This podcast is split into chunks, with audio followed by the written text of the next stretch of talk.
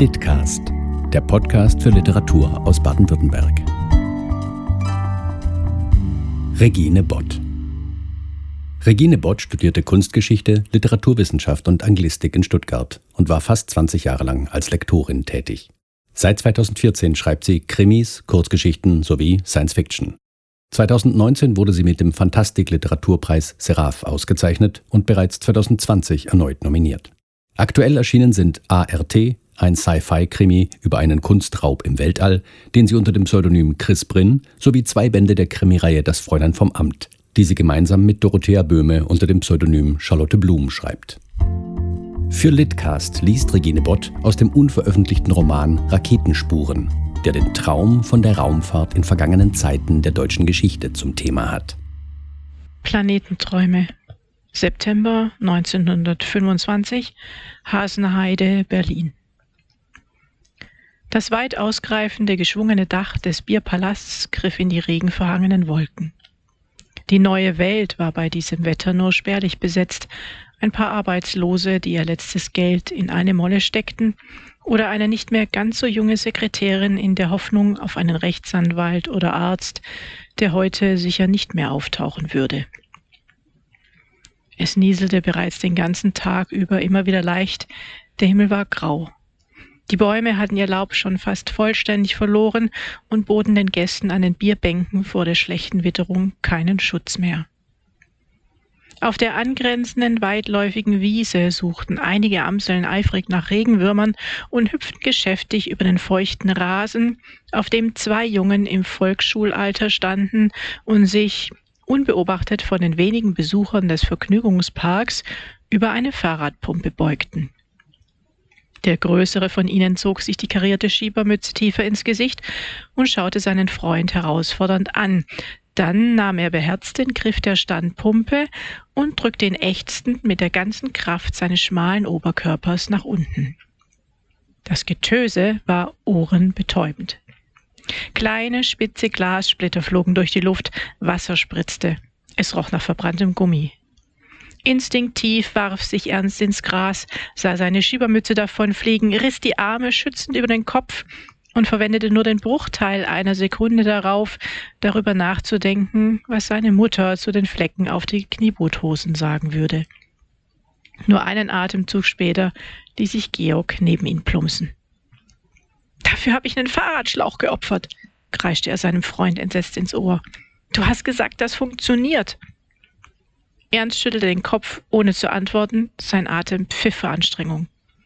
Das Ding hat uns fast den Hintern weggesprengt, jammerte Georg weiter. Den Krach konnte man sicher überall hören. Was, wenn die Polente kommt? Jetzt übertreib doch mal nicht so kolossal. Was wir hier anstellen, interessiert doch die Besoffenen nicht.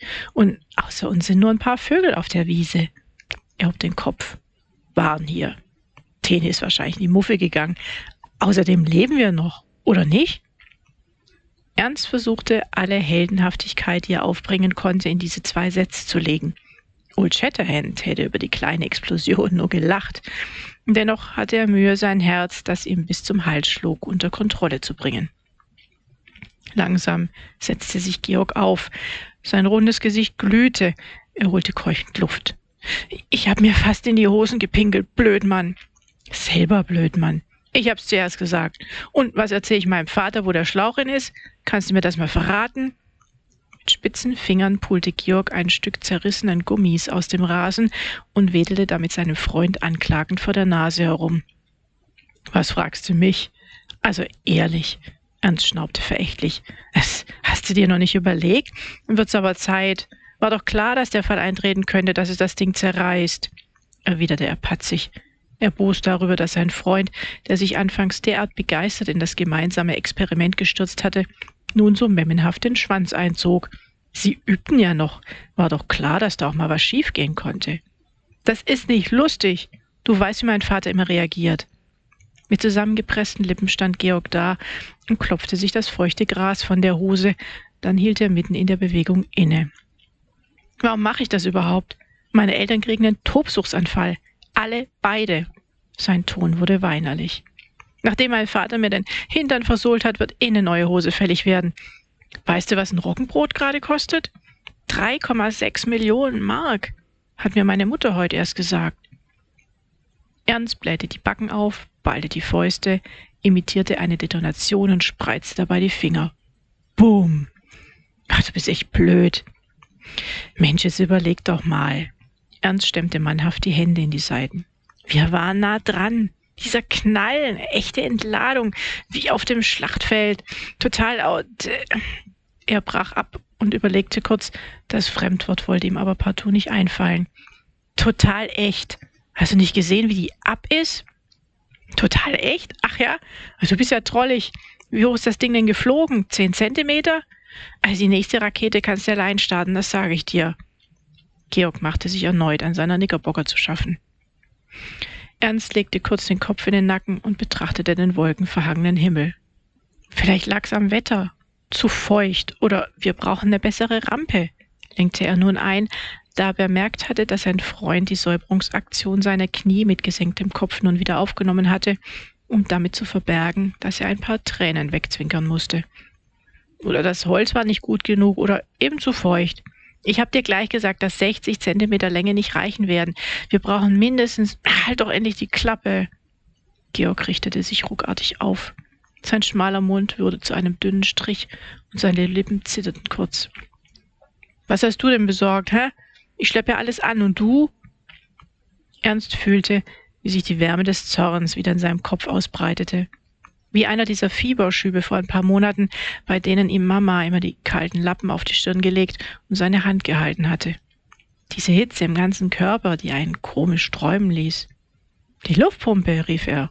Ohne die hätten wir einpacken können. Einpacken können wir auch so. Du kapierst einfach nicht. Das wird niemals funktionieren. Georg riss die Arme nach oben. Eine Rakete, die zum Himmel steigt. Menschen, die zum Mond fliegen. Er tippte sich mit dem Zeigefinger an die Stirn. Bist doch plemplem. Wütend packte Ernst ihn am Ärmel der Jacke. Du wirst schon sehen. Das wird passieren. Er hat's geschrieben. Er, der ist doch genauso Mischugge wie du. Mit einem Kopfschütteln entwand sich Georg aus dem Griff seines Freundes. Ihr mit euren Planetenträumen. Was will man überhaupt da oben? Planetenräume. Es heißt Planetenräume. Der Zorn des Zehnjährigen schlug in übermächtige Wut um, sein Brustkorb hob und senkte sich. Wütend taumelte er ein paar Schritte zurück. Niemand durfte sich über Hermann Obert lustig machen. Das Genie, der Mann, der die Raketentechnik voraussagte und dafür Werbung machte wie kein anderer in Deutschland. Der Visionär, der an Ernsts viertem Geburtstag eine mit Ethanol und Sauerstoff betriebene Rakete entworfen hatte. An genau diesem Tag, das war ein Zeichen. Das musste eins sein. Das heißt, die Rakete zu den Planetenräumen und ist das wichtigste Werk, das jemals geschrieben worden ist. Merkt ihr das, du verblödeter Idiot? schrie er. Auf den Buchseiten wimmelte es von Formeln und unverständlichen Sätzen, aber es war das Faszinierendste, das Ernst in seinem Leben jemals gesehen hatte. Sein technikbegeisterter Onkel hatte es von einer Geschäftsreise aus München mitgebracht, sich auf die Bettkante gesetzt und ihm den darin enthaltenen Entwurf einer zweistufigen Flüssigkeitsrakete gezeigt. Obwohl sein Fieber schon gesunken gewesen war, hatte Ernst den Erklärungen seines Onkels nicht folgen können. Nicht im Ansatz hatte Ernst verstanden, wie der Antrieb funktionieren sollte, aber das war zweikrangig gewesen. An erster Stelle stand die Idee und dass sie Wirklichkeit werden konnte die Reise ins All, zu fremden Sternen, Abenteuer, nach Mondstaub greifen und ihn durch die Finger rieseln lassen, der Erste sein, die Erde von oben sehen und über die, die es nie glauben wollten, lachen, über Menschen wie Georg.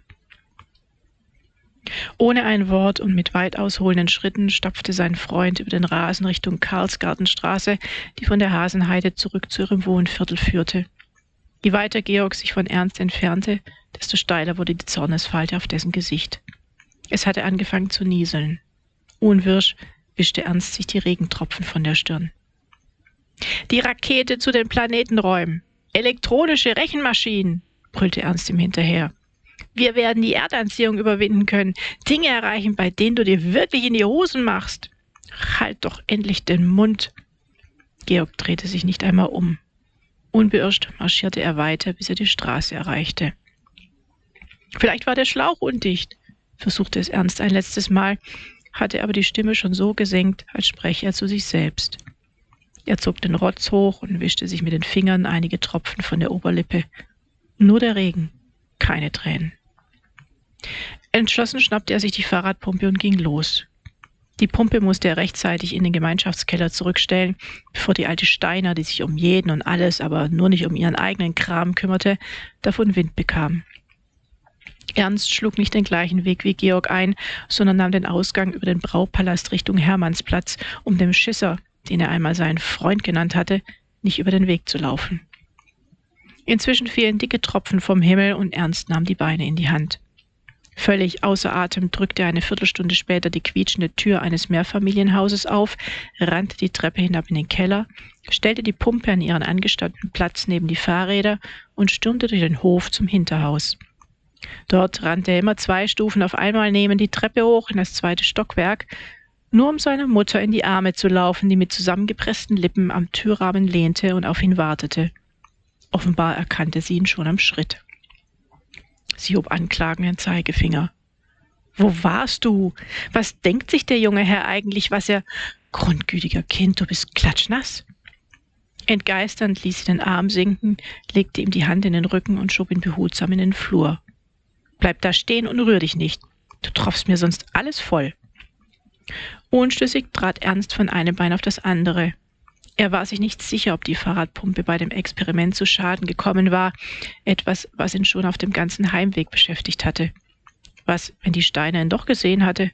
Sollte er lieber im Voraus beichten, als sich nachher eine umständliche Erklärung zurechtzulegen? Warum hast du deine Jacke noch an, Junge?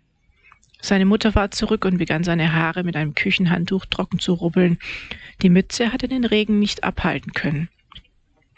Ernst sah kurz in ihr vorwurfsvolles Gesicht, bevor er den Blick wieder auf seine Schuhe richtete. Ich sollte mich doch nicht rühren. Du bist unmöglich, Ernst Morek. Was hast du von deinem Vater? Gott hab ihn selig.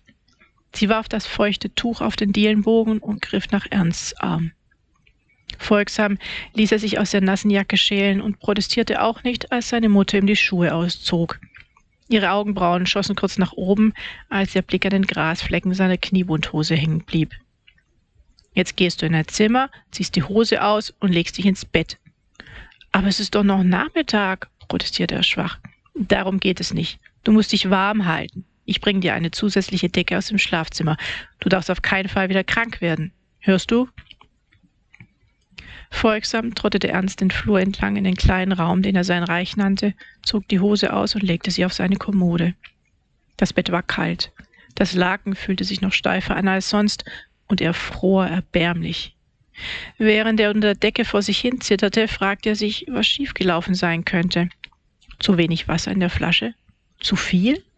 Er hatte es nicht ausgerechnet, er wusste gar nicht, wie das ging, hatte sich nur überlegt, dass der Druck der Pumpe das Wasser in der Flasche nach oben transportieren würde. Mit einem gewaltigen Ruck. Und in gewisser Hinsicht hatte er ja recht behalten. Das alles hatte mit Physik zu tun, aber er wusste nicht genau auf welche Weise.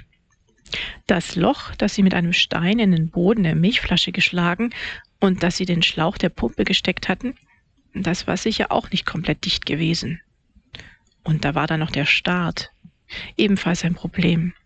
Für Georg war er zu überraschen gekommen, da er ihn nicht vorgewarnt hatte. Dagegen musste man etwas tun.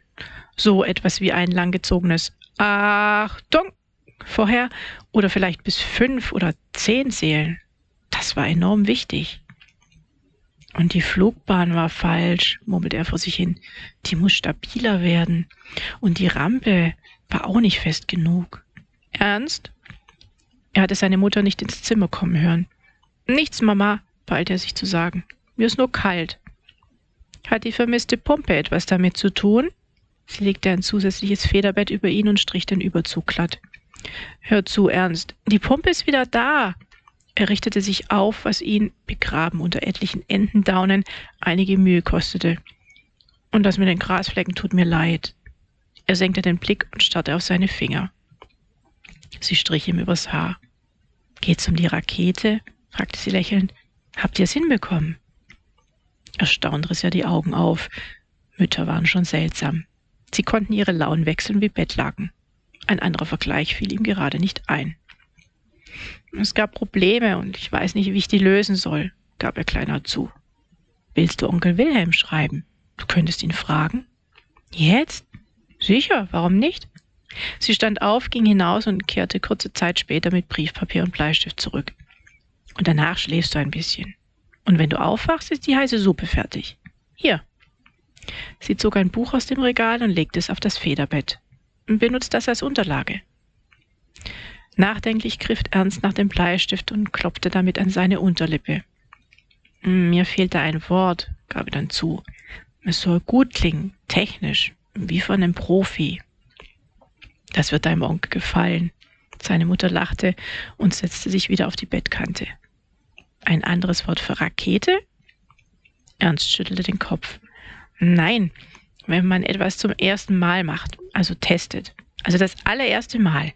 Wie heißt dann das Ding, das man dafür braucht? Erneut zog seine Mutter die Augenbrauen hoch, dieses Mal nicht anklagend, sondern erstaunt. Ich komm nicht drauf, Mama, irgendwas mit Tipp? Ernst begann auf dem Bleistift herumzukauen. Seine Mutter grinste. Du meinst Prototyp mit einem Y und sonst wie man es spricht. Sie strich ihm erneut liebevoll über den Kopf und seufzte. Mein kleiner Ernst will einmal Physiker oder Ingenieur werden oder Nein, Mama. Dein kleiner Ernst wird einmal der erste Mann auf dem Mond sein. Sie hörten den Litcast, den Podcast des Förderkreises der SchriftstellerInnen in Baden-Württemberg.